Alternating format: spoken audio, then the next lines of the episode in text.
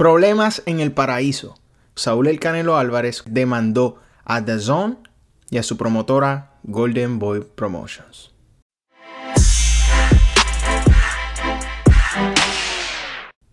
¿Qué tal fanáticos del boxeo? Yo soy Eric Alexander y esto es Liga Combate, tu canal favorito para enterarte de todo lo que sucede en el mundo del boxeo profesional y las artes marciales mixtas. En el video de hoy vamos a estar hablando sobre la demanda que sometió Saúl El Canelo Álvarez contra su promotora Golden Boy Promotions y la plataforma de distribución The Zone. Pero antes, quiero invitarte como siempre a que te suscribas a este canal, que le dejes la campanita para que actives las notificaciones y que no te pierdas ninguno de nuestros videos. El pasado martes en la noche salió a relucir que Saúl El Canelo Álvarez demandó en Los Ángeles a la plataforma de distribución The Zone y a su promotora Golden Boy Promotions por incumplimiento de contrato. Llevamos meses, y diría yo hasta años, viendo una constante novela entre Golden Boy y su pupilo, su máxima estrella, Saúl El Canelo Álvarez. Pero ¿qué hizo que esto llegara a la corte? Pues según el Canelo Álvarez, está demandando a su promotora Yatazón por incumplimiento de contrato y exigiendo una cantidad de 280 millones de dólares por daños. Es una novela increíble y un poco tediosa para explicar y voy a tratar de simplificarlo en la manera que sea posible.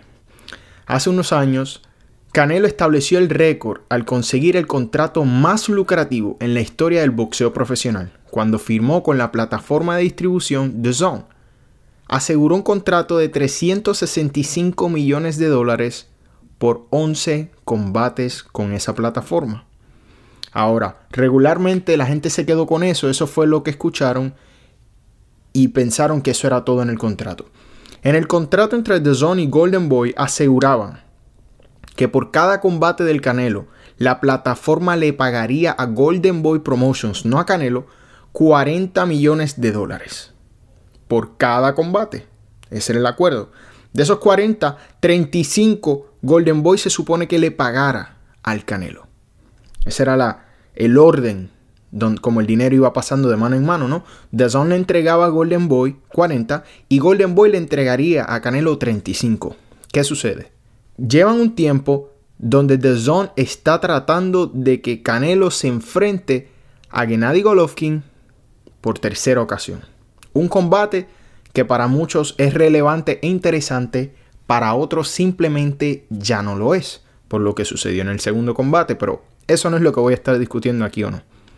Pues sale a relucir que según la demanda del Canelo, Zone en ninguna parte del contrato tiene poder para exigir ciertos oponentes para Canelo Álvarez. Algo que estoy seguro que muchos de ustedes no sabían. En la opinión pública se pensaba que Zone tenía el poder de sugerir y de alguna manera exigir ciertos oponentes específicos para el Canelo para obviamente maximizar las ganancias de las suscripciones que eso conllevaría. Algo súper interesante.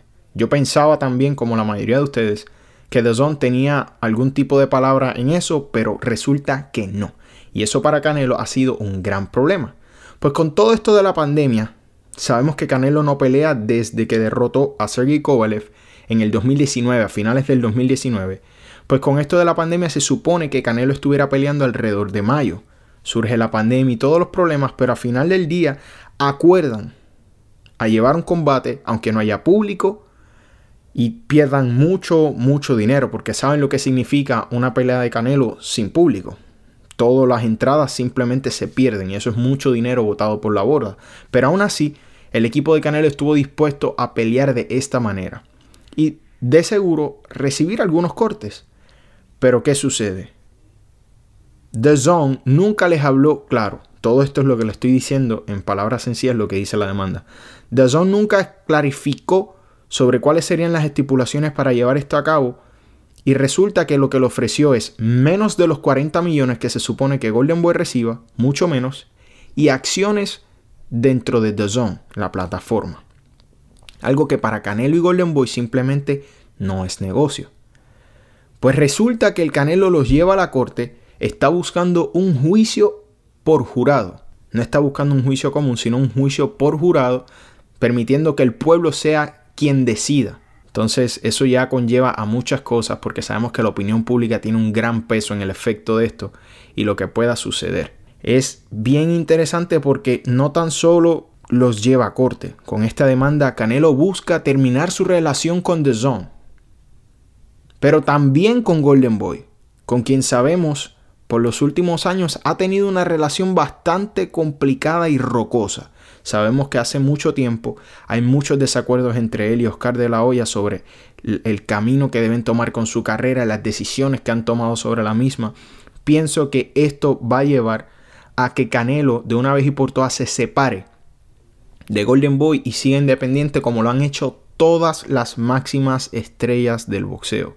Lo hizo Oscar, lo hizo Floyd, lo hizo Miguel Cotto y creo que ya es el momento de que Canelo se separe y siga independiente porque llega el momento en que un boxeador adquiere un estrellato que significa más que la promotora. Canelo, aunque suene un poco descabellado, no, sabemos que no necesita de Golden Boy porque ya es su propia estrella las masas lo siguen independientemente de dónde pelee, con quién pelee.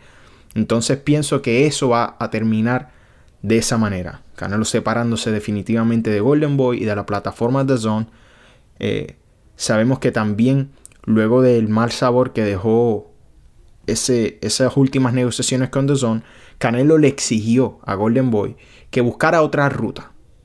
¿A qué me refiero con otra ruta? Estaban buscando que buscaran otra plataforma para distribuir su próximo combate y asociarse con otra promotora, cosa que Golden Boy no pudo hacer y asumo que de esa manera añadió más incomodidad a unas negociaciones que ya estaban bastante deterioradas. Quiero saber qué opinas tú de toda esta odisea, qué opinas de, de si estás del lado del Canelo, si estás del lado de Golden Boy The Zone. Sinceramente pienso que como les dije, Canelo ya ha crecido lo suficiente como para ser su propio promotor y poder promover sus propias peleas. Pienso que si DAZN no tiene en contrato eh, palabras para exigir oponentes ante el Canelo, pienso que no deben hacerlo, aunque entiendo por completo su posición. Ellos son una plataforma, ellos quieren maximizar ganancias y suscripciones y la manera de hacer eso es enfrentando a Canelo con los oponentes correctos. Déjame saber qué opinas tú de toda esta odisea aquí en los comentarios. No olvides compartir este video y será hasta la próxima.